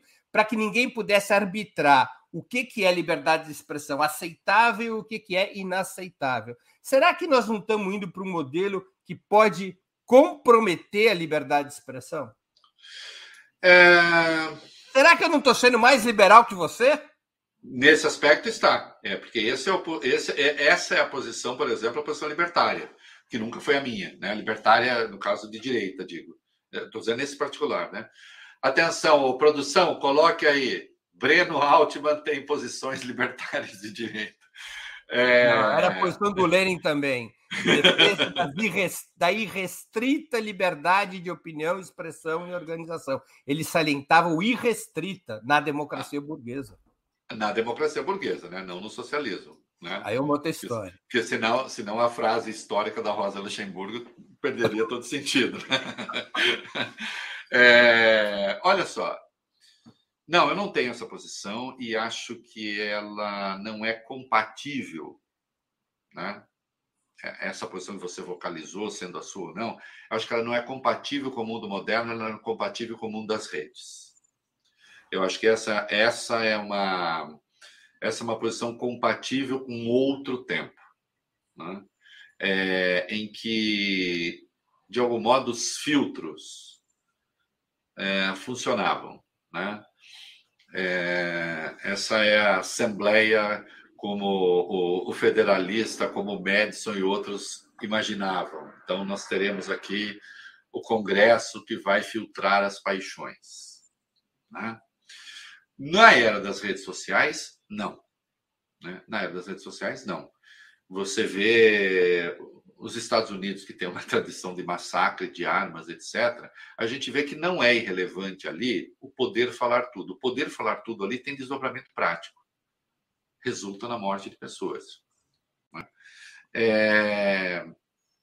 Resulta é, na intolerância, porque é, esse discurso também, veja só, ele não, não, não se restringe à, à ofensa ao poder. Os que reivindicam essa supremacia da liberdade de expressão, eles reivindicam essa supremacia da liberdade de expressão, inclusive no que respeita à tolerância é, do outro. Né? É, a questão racial, a questão da cor da pele, das mulheres, dos gays, é? Hoje, os humoristas, alguns humoristas brasileiros, curiosamente todos eles de direita ou de extrema direita, reclamam: puxa vida, eu não posso mais fazer uma piada de preto que logo vem alguém encher meu saco. E eu digo: é, não pode mesmo.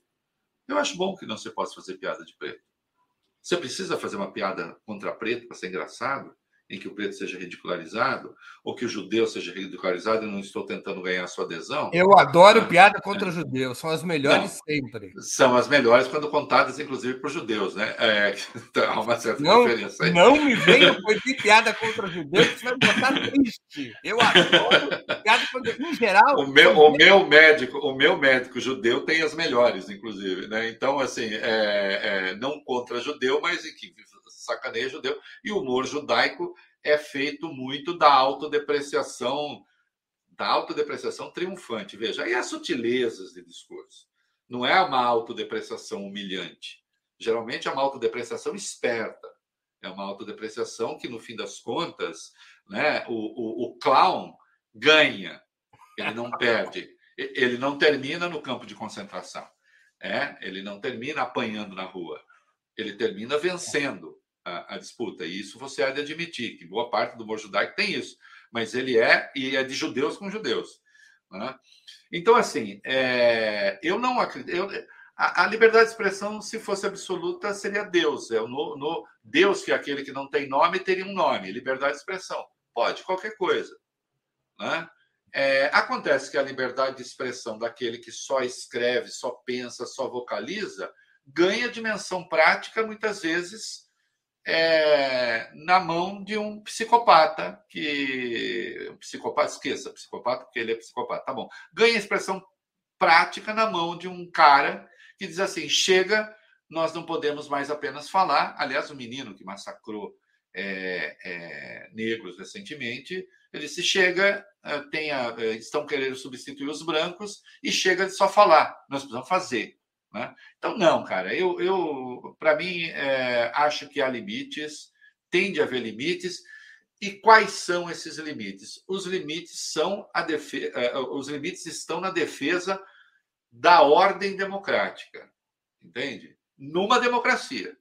Né? Mas eu isso que nós... acabaria levando, por exemplo, à supressão de partidos revolucionários que não poderiam mais defender a mudança da ordem constitucional e a dissolução da própria democracia liberal em prol de um outro regime político?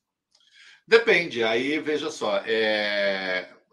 aí, aí, aí nós vamos no, aí nós vamos ter, certamente, nós dois temos, é, temos apreciações distintas do Popper, né? É, é, da sociedade aberta e seus inimigos, né? É, eu não acho que a democracia tem de ser tão tolerante a ponto de tolerar aqueles que querem solapá-la. É... Uma coisa é você falar. Deixa, bom, deixa eu te dar mais um argumento para sua resposta, mais um hum. ponto.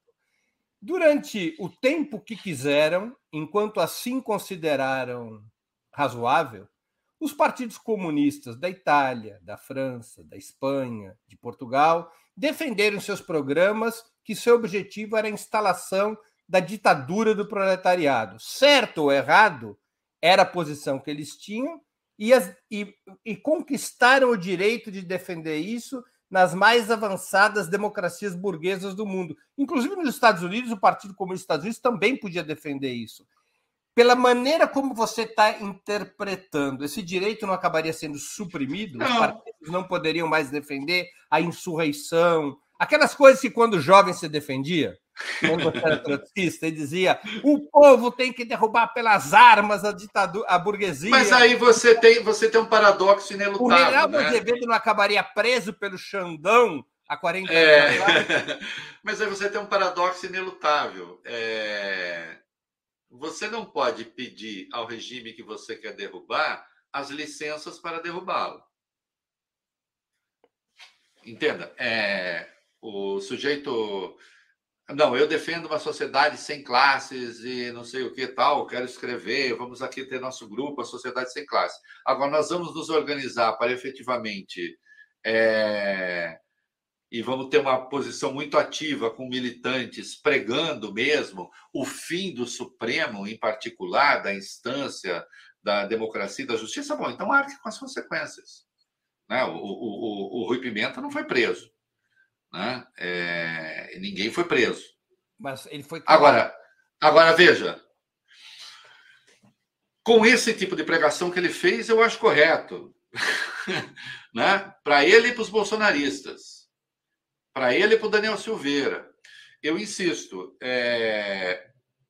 eu não posso contar com a tolerância daquele que eu quero destruir e de maneira ativa, organizada. Né? Porque ninguém tolera isso. Aliás, um, um regime comunista não toleraria. Né? O regime que eventualmente você defende, e aqui sem qualquer agressão, nada, mas você imagina uma sociedade comunista, então, é, sem classe. Uma das, uma das opiniões que o tempo me fez estabelecer é de que havia uma falha importante nos estados socialistas da supressão da liberdade de expressão, não a de organização. Você deve combater quem se organiza para derrubar um Estado socialista, por exemplo, do ponto de vista de esquerda. Mas a liberdade de falar e de escrever, a supressão dessa liberdade, na minha modestíssima opinião, em geral, foi um equívoco. E é disso Sim, que eu estou perguntando. Sim, Breno, mas o, o, o o PCO está organizado. Ele não é só, ele não é, o Rui não é um mero teórico é, que escreve textos é, demonstrando por que o STF deve ser suprimido. Uma, eu te faço uma última Aliás, pergunta. Ele, ele, ele é só a supressão do STF que ele quer, ele quer a supressão do Congresso também, ele quer a supressão do e ele está organizado para isso. Né? Então, assim, eu não espero que o Estado socialista, em havendo, ele vá criar as facilidades para ser solapado. E não espero que o Estado democrático, é, esse nosso, né, porque senão a gente entra na. Um teórico que você adora, que é o Trotsky, né? A gente entra na velha polêmica da nossa moral e da deles, né? Do Moral e Revolução, que é um texto que eu, quando tinha 15 anos, adorava. Eu achava aquilo uma sacada é, é genial. É o melhor livro do Trotsky. É. é então, assim, bom. É, se a moral deles permite que a gente faça determinadas coisas, se a moral deles não permite determinadas coisas, a nossa permite, façamos-las, ainda que né, é, exista um fundamento básico de moralidade nisso. Numa ótica revolucionária, até pode ser. Né? Para organizar a sociedade democrática, que é essa que temos, não. Veja, eu estou falando aqui, Eu acho que a ordem democrática tem o direito de se proteger. Uma pergunta é. objetiva.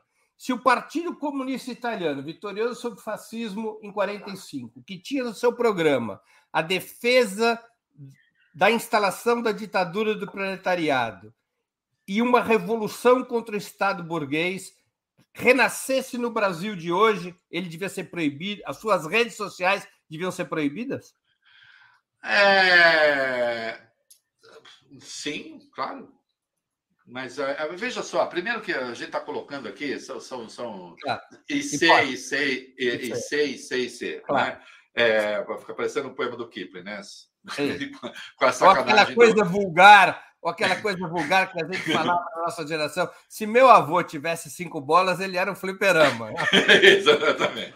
Né? É vulgar, Mas tem a ótima, tem a, tem a, tem a, massa, tem a, a coisa, a, a sacanagem, conhece a sacanagem do Oswaldo Andrade, esse poema do Kipling, né? É. Sim, sim. É, é, é, o poema piada que ele fez. E sei, sei, sei, sei. Aí o último versinho. Serás um teorema, meu filho. É, então, assim, é, então, temos situações aqui que não vão se reproduzir, porque veja só, e isso é importante, a gente também tem a dimensão histórica do pensamento, porque se a gente fica tomando eh, as coisas como elementos puros, desloca do seu tempo, por que é que ninguém mais propõe essas coisas dessa maneira? Vai renascer, eu não acredito, vai renascer esse partido comunista que vai pregar sociedade sem classes, que vai pregar o, o partido único, que vai pregar. Eu acho que isso foi vencido pela história. Não considero isso possível. Isso, isso não é a, a nuvem não deixa mais, as redes sociais não deixam mais, nada disso deixa mais. Então você tem que ter instrumentos de mediação que restabeleçam algum equilíbrio dentro disso que se chama ordem democrática. Né? Eu não preciso, para ser livre, eu não vejo que alguém precise pedir a extinção do Supremo. Que possa debater as decisões do Supremo, que possa discordar das decisões do Supremo, sim. Agora, o... não se pode fazer de conta que o PCO está sendo punido por um Twitter, não é por esse tweet que ele está sendo punido. Há um conjunto de coisas ali né, é, que, que me parecem próprias no regime democrático. Se vale para o bolsonarismo, vale para eles também. Porque, a rigor, do ponto de vista, a, a, diferença que eu vejo em determinadas coisas ali, eu acho estupefaciente dizer isso, mas a diferença que eu vejo ali é só de alcance. O PCO é pequenininho, irrelevante, e o bolsonarismo é grande e muito relevante. Né? Entendi. Renato, Mas... deixa, deixa, eu ir aqui para um outro, um outro tema. Eu vivi para estar numa posição mais liberal do que a de Reinaldo Azevedo. E eu vivi para ver o, o Breno Altman defendendo uma posição dos libertários de direito. Reinaldo, a, Constituin... a Constituição de 1988, desde a sua promulgação, já sofreu mais de 100 emendas. Depois da derrubada de Dilma Rousseff, da Lava Jato e da eleição de Bolsonaro, a gente vive uma paulatina deformação institucional, orçamento secreto no parlamento, abusos inomináveis de poder por parte da defunta República de Curitiba, autonomia exacerbada do Ministério Público, hiperativismo da Corte Suprema, interferência escancarada dos militares sobre o Estado e assim por diante. O PT, no Plano de Reconstrução e Transformação do Brasil, aprovado em 1920, propõe a abertura de um novo processo constituinte sob um eventual novo governo Lula como caminho para sair dessa encalacrada. Qual a tua opinião a respeito? Você falou 1920 também. 2020. Nós estamos aqui debatendo sobre troças. Voltou. Eu, eu voltei no tempo. É, não, eu sou, eu sou. Olha, eu acho que é, eu acho que seria um um tirombaço no pé, né? É, primeiro que a constituinte será feita por um congresso constituinte. Ou por uma então, assembleia exclusiva eleita. Ou, ou, Chile, mas veja, é, não, sim, fosse ad hoc ou não, de qualquer modo, é, a Assembleia eleita, ainda que eleita exclusivamente para fazer a, a, nova Constituição, ela vai ter o perfil desse Congresso que está aí. Por que, que seria diferente? Não vai ser diferente. Vai ser igual. Né? É, o, eu acho até que essa é uma, é, é uma proposta. Lá está você à minha direita de novo. É, essa é uma proposta que interessa mais à direita do que à esquerda. Eu não tenho dúvida de que uma nova Constituição feita sob a égide desta era, com esse zeitgeist que está aí, será a direita da Constituição que temos. Mas isso, assim, para mim é claríssimo. Se hoje nós temos alguns direitos sociais que, ainda que não estejam detalhados na Constituição, mas de qualquer modo eh, acabam pelo caminho da interpretação, democratizando a sociedade, né? é, eu não tenho dúvida, por exemplo, que uma nova Constituição, e, e, e você tem razão porque esboçou isso, criaria severos limites é, para determinadas decisões do Supremo. Né? É, se você vai ter uma Constituição que vai obedecer a um perfil rigorosamente literalista, algumas das boas conquistas que protegem as pessoas é, simplesmente não poderiam ser aplicadas. Né? Então, se você vai limitar o poder do Supremo de interpretar valores e você vai especificar na Constituição determinadas coisas, que a essa altura, por exemplo, os que são contra cotas, e eu mesmo saberia aqui demonstrar porque elas são inconstitucionais, presta atenção que há escolhas. A nossa Constituição, em algumas das suas indefinições, ela permite determinados avanços. Eu acho hoje as cotas um avanço social e eu já combati e estava certo na leitura em essência da Constituição que ela agride o princípio da igualdade perante a lei. Por que é que elas foram consideradas constitucionais? Porque nós passamos a ter uma leitura da Constituição que o modelo permite, que é, propicia que é, você recorra a instrumentos de desigualdade em nome da igualdade. Ah? Então você dirá: nós vamos desigualar para igualar. Então você vê as cotas. É, a primeira legislada para valer, o Supremo deu no caso do casamento gay. Claro. A Constituição é explícita em dizer que família é a família constituída por homem e mulher. É? E aí, então, se considera bom, mas há um valor preponderante na Constituição é? que subordina esse, que é o valor da igualdade. E, portanto, o Supremo está ali interpretando e, de algum modo, legislando. A nossa Constituição tenderia a ser muito mais extensa do que é, né, eu acho, é, é, restringiria gravemente é, a capacidade o poder do Supremo, sem dúvida, de interferir em muita coisa. Eu creio que, em vez de botar os militares sob controle, poderiam colocá-los sob descontrole. É, porque, por exemplo, eu acho que você teria uma. Hoje, eu disse que o artigo 142 da Constituição é mais mal redigido talvez da história das constituições, né? Porque aquilo ali não é nada. Aquilo ali foi um arranjo feito para agradar os militares e, no fim das contas, né? Aí vem o Ives e diz: é, não, está dizendo que são os militares. Se os militares vão restituir os poderes, então eles podem. Tá. Não, não é isso. Tá. Não é isso, mas o texto é uma porcaria. É, e um novo Congresso o novo Congresso formaria estaria à direita daquele que fez a Constituição, ainda que fosse a de rock, ainda que fosse específico. Estaria à direita. Seria mais reativo, mais reacionário.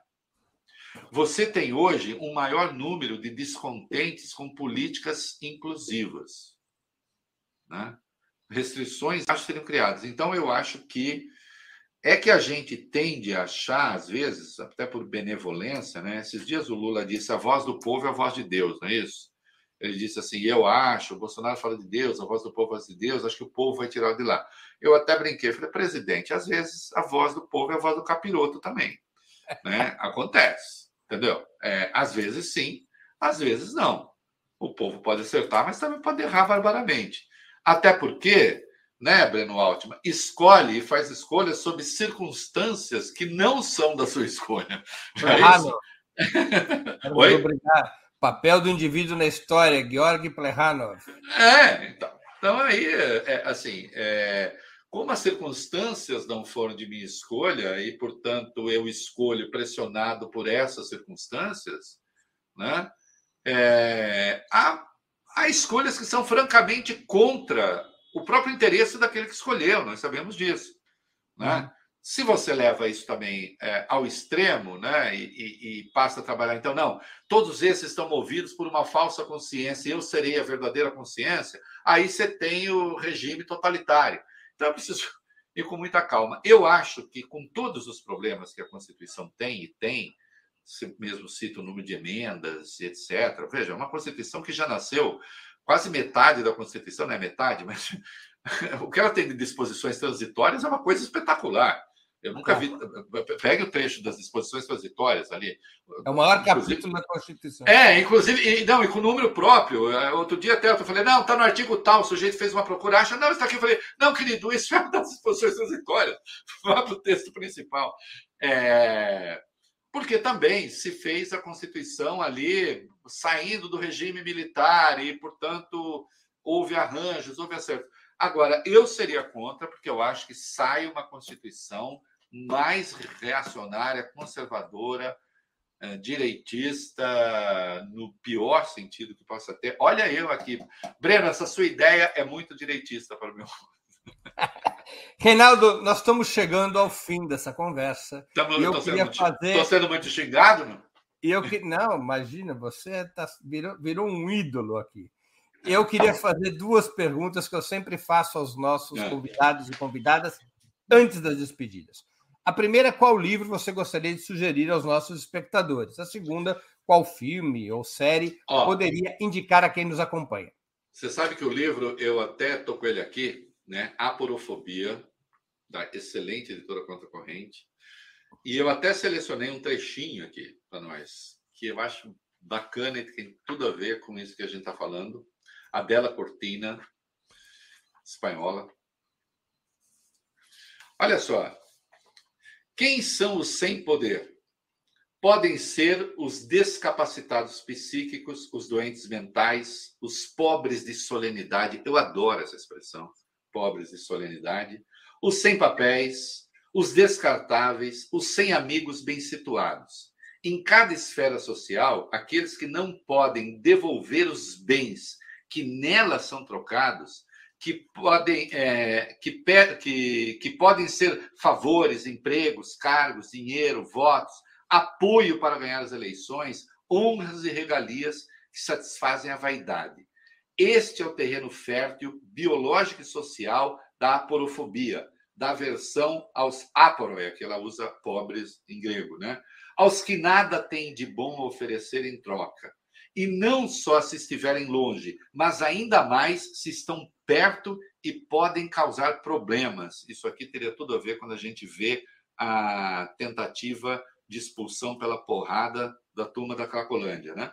E podem causar problemas. Se pertence à própria família, isso é verdade, e são tratados como uma vergonha a ser escondida. A boa notícia, porém, é que nosso, olha que fantástico isso, é que nosso cérebro tem grande plasticidade e é influenciado socialmente, inclusive antes do nascimento.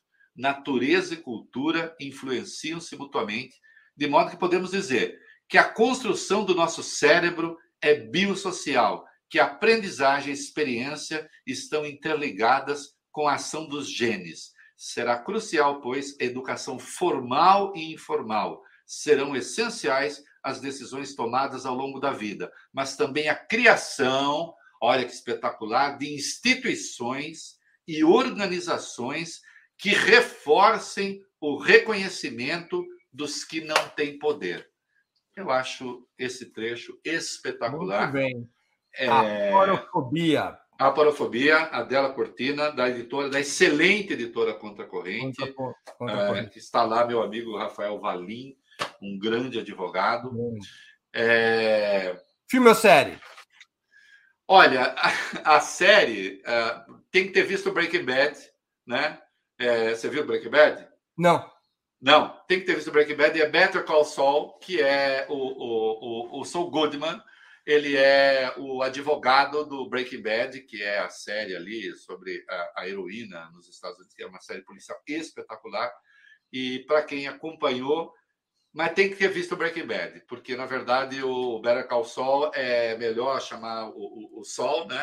É, é para quem viu, porque são acontecimentos anteriores à série, né? Filme, o último que eu vi, é... como chama? Um com um com a Kate Blanchett.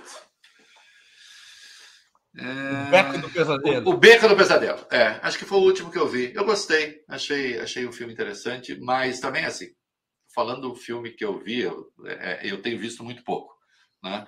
É, mas eu recomendaria esses, acho que o Beco do Pesadelo, é o Better Call Saul e o livro, esse livro, é, eu acho espetacular porque é, ele ele faz uma leitura da pobreza e da aversão que as pessoas têm ao pobre ao excluído, na dimensão política, na dimensão social, mas também numa dimensão psicológica, né? que tem a ver com literalmente a intolerância, quando o outro é, nos questiona de uma maneira muito profunda por que, que ele está tão à margem e, e por que, que isso causa repulsa, né? indo até para a esfera familiar. Eu acho espetacular. Né?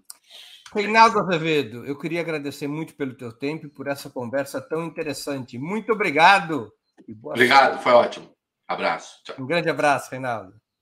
Eu também quero agradecer a todos e todas que assistiram a este programa, em especial aqueles que puderam fazer contribuições financeiras ao nosso site e ao canal de Opera Mundi no YouTube. Quero pedir desculpa àqueles que contribuíram com o Superchat ou que são membros pagantes de nosso canal no YouTube e, infelizmente, não tiveram suas perguntas lidas e respondidas pelo nosso convidado. Dado o ritmo da prosa, dessa vez a gente não pôde transmitir essas perguntas. Peço realmente desculpa e agradeço muito a contribuição feita por vocês. Aliás, sem vocês, nosso trabalho não seria possível e não faria sentido. Um grande abraço a todos e a todas. Para assistir novamente esse programa e a outras edições dos programas 20 Minutos, se inscreva no canal do Opera Mundi no YouTube. Curta e compartilhe nossos vídeos, deixe seus comentários. O jornalismo de Opera Mundi é mantido com o seu apoio. Faça uma assinatura solidária em www.operamundi.com.br.